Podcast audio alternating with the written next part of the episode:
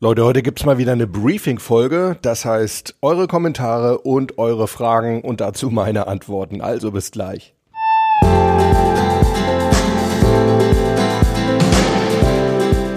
Willkommen bei Performance gewinnt. Wir reden darüber, wie du deine optimale Leistungsfähigkeit aufbaust und wie du genau dann, wenn es wirklich drauf ankommt, das Beste aus dir herausholen kannst. Ich bin Harald Dobmeier und ich freue mich wie immer riesig, dass du heute wieder mit an Bord bist. Ja, servus Leute. Heute also unser zweites Briefing. Wir hatten ja vor, weiß ich nicht, einigen Wochen schon mal eine Folge und die kam ziemlich gut bei euch an.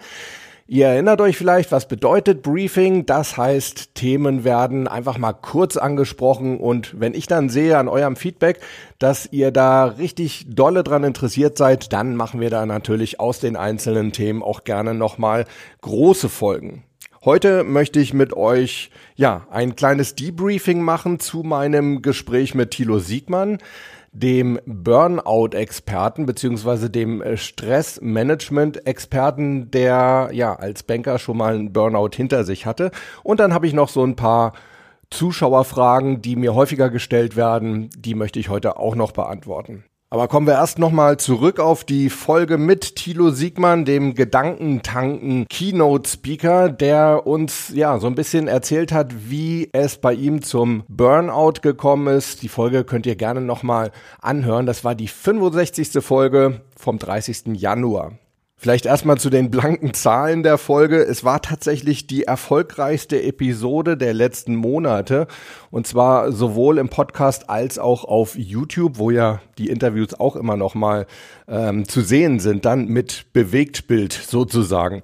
Ähm, und zwar sowohl von den Abrufen her als auch tatsächlich von den Kommentaren und von den Anmerkungen. Und ich war da tatsächlich so ein bisschen positiv überrascht, weil ich hatte vorher so ein bisschen die Sorge, mh, hm, interessiert das wirklich so viele Leute? Gibt es so viele, die das Thema Burnout irgendwie berührt? Und ich muss sagen, ich bin, ja, was heißt positiv überrascht? Es ist natürlich auf der einen Seite erschreckend, dass so viele Leute schon mit starken Stresssymptomen oder sogar Burnout zu tun hatten. Aber auf der anderen Seite war ich sehr überrascht, dass auch viele von euch, die Gott sei Dank eben noch nicht im Burnout drin waren oder größere Stresserscheinungen haben, dass auch die die Folge sehr, sehr interessant fanden und dann auch geschrieben haben, hey Mensch, ist super interessant mal zu sehen, wie es Leuten geht und wie schnell man da reinkommen kann und ist eine gute Warnung und so weiter. Das fand ich sehr, sehr positiv, hat mich sehr gefreut. Ich persönlich habe äh, vor allem äh, die Geschichte mit dem Nein sagen mir nochmal ordentlich durch den Kopf gehen lassen und tatsächlich auch mal in meinem privaten Leben ausprobiert. Ihr erinnert euch ja vielleicht daran, dass Thilo gesagt hatte, einfach mal Nein sagen, das kann den Stresslevel schon extrem reduzieren und es ist auch gar nicht so schwer, wie man eigentlich denkt und es kommt auch gar nicht so negativ an, wie wir zunächst mal denken würden. Und dabei ist Nein sagen so leicht leicht. Ist es das? Äh, ist es. Man muss es einfach mal ausprobieren. Also man kann mit kleinen Sachen zum Beispiel anfangen. Zum Beispiel, wenn der Arbeitskollege kommt, möchtest du mit mir einen Kaffee trinken gehen. Einfach mal Nein sagen und das mal aushalten. Mhm. Einfach mal Nein sagen. Ist nicht schlimm. Aber du musst es einfach dich erstmal trauen und ähm, dann klappt das auch. Und das Coole ist, wenn du Nein sagst, hast du automatisch mehr Zeit. Ja. Und das ist das Schöne daran, weil dein Schreibtisch wird durch Nein sagen, wird dein Schreibtisch automatisch leerer. Ich würde jetzt nicht jeden Tag zu meinem Chef Nein sagen. Das sollte man vielleicht nicht tun. Nein, aber ähm, zu den kleinen Dingen, wo du selbst sagst, okay, eigentlich ist es nicht so wichtig. Mhm. Ähm, und da würde ich, und da, mit diesen Dingen würde ich einfach anfangen. Und ich muss ganz ehrlich sagen, ich persönlich, ich hatte auch immer so ein bisschen die Sorge, hey, wenn du zu oft Nein sagst zu den Leuten, dann sinken, ja, ich sag jetzt mal so deine Sympathiewerte bei denen oder deine Wertschätzung bei denen sinkt. Und ich muss aber auf der anderen Seite feststellen, das war jetzt tatsächlich echt nicht der Fall, denn man kann eben auch, oh, Amy spielt gerade wieder mit ihrem Ball, also wenn es hier quietscht im Hintergrund, ne, da war es wieder, das ist Amy. Ähm, man kann also tatsächlich auch sehr, sehr wertschätzend Nein sagen und dann bleibt tatsächlich auch die Wertschätzung der Leute für einen selbst erhalten. Das ist so meine Erfahrung. Und im Gegenteil, auf der anderen Seite habe ich sogar festgestellt, dass ja die Wertschätzung sich selbst gegenüber sogar steigt, wenn man einfach mal Nein sagt gebe euch mal so ein Beispiel. Ich kriege recht häufig ziemlich kurzfristig so Coaching-Anfragen, einfach weil es Klienten von mir in der Situation irgendwo nicht gut geht oder sie Fragen haben, irgendwo stecken geblieben sind und nicht weiterkommen. Und ich neige wirklich dazu, das dann irgendwie noch zu ermöglichen. Und dann gibt's halt manchmal auch um 22 Uhr irgendwie nochmal ein Telefoncoaching und das dauert dann auch ganz schnell doch mal wieder eine Stunde. Ja, und das ist schon ziemlich nerven- und auch energiezehrend. Und da habe ich jetzt tatsächlich hier und da mal Nein gesagt. Und es ist mir nicht übel genommen worden und ich habe wirklich festgestellt, es tut mir selber gut, wenn ich merke, hey, du kümmerst dich um dich selber, du horchst mal in dich rein und ich sag ja nicht irgendwie aus Bosheit nein oder irgendwie aus schlechter Laune, sondern wirklich dann, weil ich denke, dass es für mich im Endeffekt in diesem Moment einfach gut ist. Probiert es doch auch mal aus. Auch da bin ich natürlich immer super gespannt, wie eure Erfahrungen da so sind. Übrigens generell, also gerade dieses Briefing-Format, was wir ja heute haben, das ist natürlich ideal für eure Fragen. Also schreibt sie mir per E-Mail harald.dobmeier.com oder auf die Mailbox 06173 608 4806 einfach drauf sprechen oder natürlich in die Kommentare unter den Shownotes. Das kennt ihr ja alle schon. Ich freue mich da sehr und dann werden die auch beantwortet. Wie gesagt, heute haben wir auch mal drei drin.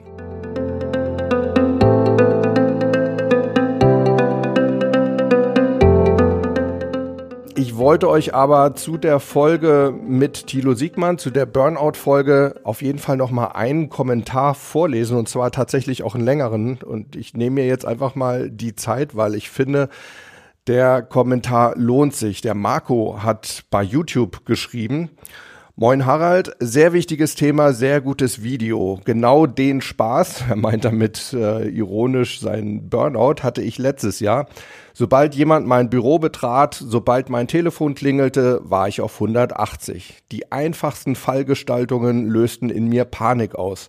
Ich konnte mir mein eigenes Verhalten nicht mehr erklären, bis dann irgendwann gar nichts mehr ging. Was mir mittlerweile hilft, bewusstes, intensives Ein- und Ausatmen, in Klammern 4-Punkt-Atemtechnik zum Beispiel. Marco, da wäre ich dir dankbar. Lass es mich doch nochmal wissen, was beinhaltet die Vier-Punkt-Atemtechnik. Die kenne ich jetzt nicht. Vielleicht kannst du uns da noch aufklären. Sich in Stresssituationen bewusst machen, was in einem gerade Stress auslöst. In Klammern schreibt er, meist ist es gar nicht das klingelnde Telefon oder der Kollege. Dann hat ihm Bewegung an der frischen Luft geholfen, in der Mittagspause. Dabei sollte man sich auf Bewegung, Atmung, Geräusche und oder auf die Wärme der Sonne konzentrieren, also gegenwärtig in dem Moment sein. Ich wünsche dir eine schöne Woche bis zum nächsten Video, Marco. Ja, also gerade dieses im Moment sein, das ist auf jeden Fall eine unglaublich beruhigende und auch mental erholende Maßnahme, wenn ihr das macht. Ne, einfach auch mal so ein bisschen achtsam in euch selber reinhorchen, wie geht's euch gerade oder eben auch die, die Umwelt mal wahrnehmen. Was hört ihr da so? Wie ist eure Atmung? Welche Geräusche nehmt ihr sonst noch wahr? Oder eben, ja, klar, vorausgesetzt die Sonne scheint, eben auch die Wärme der Sonne auf eurer Haut spüren. Wunderbare Sache. Kann ich mich Marco in der Tat also nur anschließen. Ich habe dann bei Marco nochmal nachgefragt, wie er denn dann letztendlich aus seinem Burnout rausgekommen ist. Und er hat mir dann nochmal geantwortet, ich habe mir einen Verhaltenstherapeuten gesucht. Dann habe ich mich intensiv mit den Themen Wahrnehmung, Denkmustern, Persönlichkeitsentwicklung und vor allem mit mir selbst auseinandergesetzt. Aber am wichtigsten war, ich habe mal nach innen und nicht nach außen geschaut. Das war, so denke ich, die wichtigste Lektion. Worauf man wirklich achten sollte, ist die Wahrnehmung in Situationen. Nehme ich etwas als Problem wahr, was wir Menschen ziemlich gerne machen, ist die Situation schon von Beginn an mein Feind. Ich frage mich daher mittlerweile immer, worin liegt die Chance oder meine Aufgabe? Und darauf konzentriere ich mich dann. Ja, Marco, auch eine super Sache, geht ja so ein bisschen auch in, in das Reframing rein, haben wir auch mal eine Folge drüber gemacht. Ne? Also irgendwo die positiven Möglichkeiten auch in hm, eher beschissenen Situationen suchen, das kann durchaus helfen und meistens gibt es tatsächlich irgendwelche. Marco schreibt dann weiter, was mir aber eine große Unterstützung war, sind Videos wie deine. Und ich kann sagen, deine Videos halte ich mit für die besten. Ach, das muss ich jetzt einfach mal vorlesen, das tut so gut. Na, das ist mal ein kleiner Anker hier für mich. Bei den meisten Videos fühlt es sich so an, als wollte da jemand nur Anthony Robbins nachahmen. Du bist dann schon etwas weiterführender und ernsthafter. Abschließend bin ich nicht am Ende der Reise, sondern erst am Anfang. Allerdings kann ich wieder deutlich besser mit Stress und meinen Mitmenschen umgehen, was nicht nur mich wieder glücklich macht. Grundsätzlich sollte man präventiv schon an sich und dem Umgang mit Stress, Problemen, Burnout und so weiter arbeiten. Nur leider beschäftigt man sich erst dann mit sowas, wenn man mittendrin ist. Wobei aus meiner Sicht gesellschaftlich schon ein Erwachen bei dem Thema zu erkennen ist. Ja, ganz, ganz herzlichen Dank. Ein super Kommentar von Marco. Ich denke, das hat sich gelohnt, das mal ganz vorzulesen, denn da war so viel Inhalt drin. Ich hoffe, das war nochmal für euch eine sinnvolle Ergänzung zum Thema Burnout und für diejenigen, die noch nicht drin stecken, vielleicht auch mal so eine kleine Sensibilisierung, ne? denn es stimmt natürlich, was Marco schreibt. Wir sollten uns viel eher präventiv damit beschäftigen, damit wir da gar nicht erst reinkommen.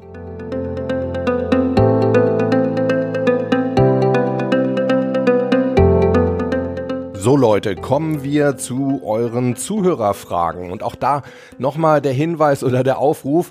Leute, ich bin euch super, super dankbar, wenn ihr mir Fragen stellt. Für mich sind eure Fragen deshalb immer so angenehm, weil ich da hundertprozentig weiß, das sind Themen, die euch tangieren. Also jederzeit eben auf die Mailbox 06173 608 4806 oder per E-Mail harald.dobmeier.com und so weiter und so weiter. Habe ich ja vorhin alles schon erzählt. Also, die erste Zuschauerfrage. Ingo hat gefragt, Harald, was ist die beste Mentaltechnik, die es überhaupt gibt?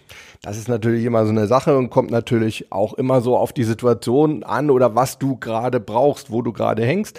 Mal so generell gesprochen, finde ich Atmung ist die beste Mentaltechnik. Die kann man eigentlich immer gebrauchen, sowohl wenn man irgendwie gerade in einer kritischen Situation drin ist, als auch wenn es einem gut geht. Die hat so viele Funktionen.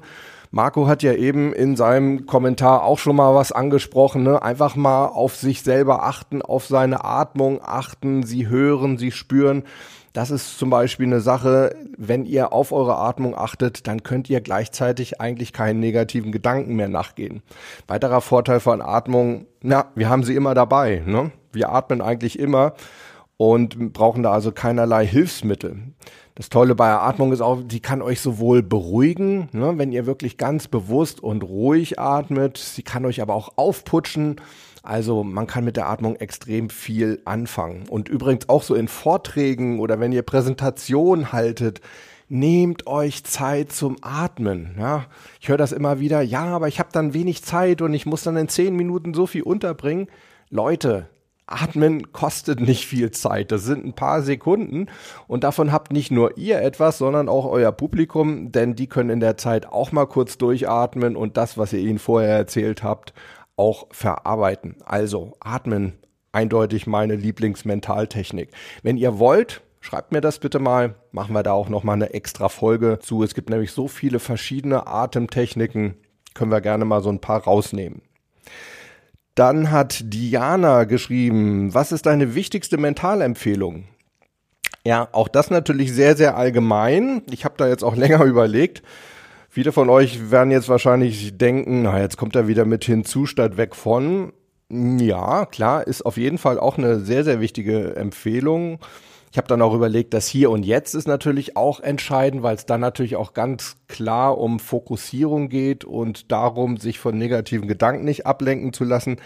Ich habe mich aber dann dafür entschieden, wie wir negative Gedanken aus dem Kopf bekommen. Oh, jetzt wird's gerade richtig Amy laut hier. Denn da gibt's auch so eine Grundmaxime, wie kriegen wir Negatives aus dem Kopf? Ganz einfach, indem wir es durch Positives ersetzen.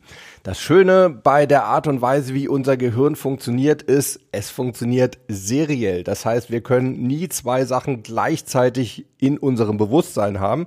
Und wenn wir eine negative Sache in unserem Bewusstsein haben und uns einfach ganz klar sagen, hey, ich denke jetzt an etwas Positives und sei es eben nur meine Atmung, dann kann automatisch der negative Gedanke eben nicht mehr in unserem Bewusstsein bleiben. Das heißt, Wir werden ihn los. Also, meine wichtigste Mentalempfehlung, Diana, du kriegst Negatives ganz einfach dadurch aus dem Kopf, indem du es durch Positives ersetzt. Aber auch dazu, wie gesagt, lasst es mich wissen, können wir gerne noch mal eine ausführlichere Folge machen. Torgan hat gefragt, was ist dein wichtigster Tipp für Präsentationen? Ich denke, du meinst jetzt mal so ganz die typischen Business PowerPoint-Präsentationen. Ähm, da würde ich echt sagen, mach dich von den Folien frei das erlebe ich bei meinen Klienten immer wieder, dass sie wahnsinnig an ihren Folien hängen, die meistens auch viel zu voll ballern mit Informationen und dann im Endeffekt eigentlich keine Präsentatoren mehr sind, sondern Vorleser. Und das finde ich immer schade, denn Leute behalten Informationen immer viel, viel besser, wenn sie sie von anderen Menschen direkt hören und wenn sie sie nicht irgendwo ablesen müssen. Also seht doch mal zu, dass ihr eure PowerPoint-Folien einfach mal so als Bühnenbild oder Kulisse seht. Einfach so im Hintergrund. Die können das verstärken, was ihr sagt. Aber entscheidend ist eben das, was ihr sagt. Und es muss auch nicht so viel sein. Und ihr müsst auch nicht dauernd auf die Folien gucken, nur damit ihr nichts vergesst. Wenn ihr etwas vergesst, war es im Zweifel auch nicht so wichtig. Übrigens hatte ich auch da nochmal die Idee, wie wäre es denn, ne, auch da bräuchte ich wieder euer Feedback, wie relevant ist das in eurem Leben? Würde es euch interessieren, wenn wir ab und zu einfach mal so ein paar Folgen machen, ja, ich sage jetzt mal so eine Art Crashkurs für Auftritte aller Art, sage ich jetzt mal, Vorträge, Präsentationen, vielleicht sogar hier und da mal ein Medienauftritt. Vielleicht gibt es ja unter euch auch Leute, die ab und zu mal, ja, zum Beispiel in Podcasts zu Besuch sind oder vielleicht sogar im Fernsehen. Von einigen weiß ich sogar. Also, lasst mich auch das mal wissen, wird euch das interessieren? Ein kleiner Crashkurs Auftritte. Ja, und dann noch eine ganz nette Frage. Biene hat gefragt, wie geht's Amy? Ja, wie du im Hintergrund hörst, ist sie immer noch sehr, sehr aktiv, sehr, sehr verspielt, aber ich glaube, ihr geht's insgesamt gut. Es gibt mittlerweile kaum noch, oh, wie passend. Letztes Mal hat sie immer passend gebellt und jetzt quietscht sie hier passend mit ihrem Ball. Ähm, ja, im Moment ist sie in so einer Phase, wo sie alles kaputt macht. Aber vielleicht auch an der Stelle nochmal so eine, so eine mentale Sache. Ich hatte es ja auch schon angesprochen, dass ich äh, Amy sehr, sehr stark über positive Erfahrungen erziehe. Das heißt, sie wird immer dann belohnt, wenn sie eine Sache gut macht. Und ich habe jetzt tatsächlich festgestellt, das hilft enorm. Also die Sachen, die ich so positiv verstärkt habe, wenn sie etwas gut gemacht hat, die behält sie wirklich am besten und die lernt sie auch am besten. Das habe ich gerade gestern Abend wieder gemerkt. Ich hatte ein längeres Business-Meeting in einem Restaurant, wo ich erst so dachte, hält sie das so lange durch? Naja gut, notfalls musste halt mal zwischendurch mit ihr irgendwie raus und sie ein bisschen auspowern. Aber sie lag dann da irgendwo am Boden und wenn sie dann wirklich mal so zehn Minuten am Stück ruhig da gelegen hat, dann hat sie von mir mal so ein Leckerli bekommen. Und es war dann tatsächlich so, dass sie letztendlich vier Stunden da gelegen hat, geschlafen hat, ab und zu mal auf ihrem Spielzeug rumgekaut hat, unglaublich brave Amy. Warum erzähle ich euch das alles? Ich bin mir natürlich durchaus bewusst, dass wahrscheinlich die wenigsten von euch Hunde zu Hause haben.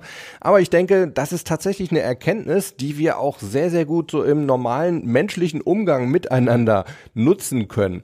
Natürlich auch in der Kindererziehung. Ne? Auch da können wir darauf achten, dass wir einfach positive Sachen besser verankern bei unseren Kindern, aber eben auch sonst so unter uns Erwachsenen einfach häufiger mal loben, den Leuten auch bei Kleinigkeiten sagen, wenn sie etwas gut gemacht haben.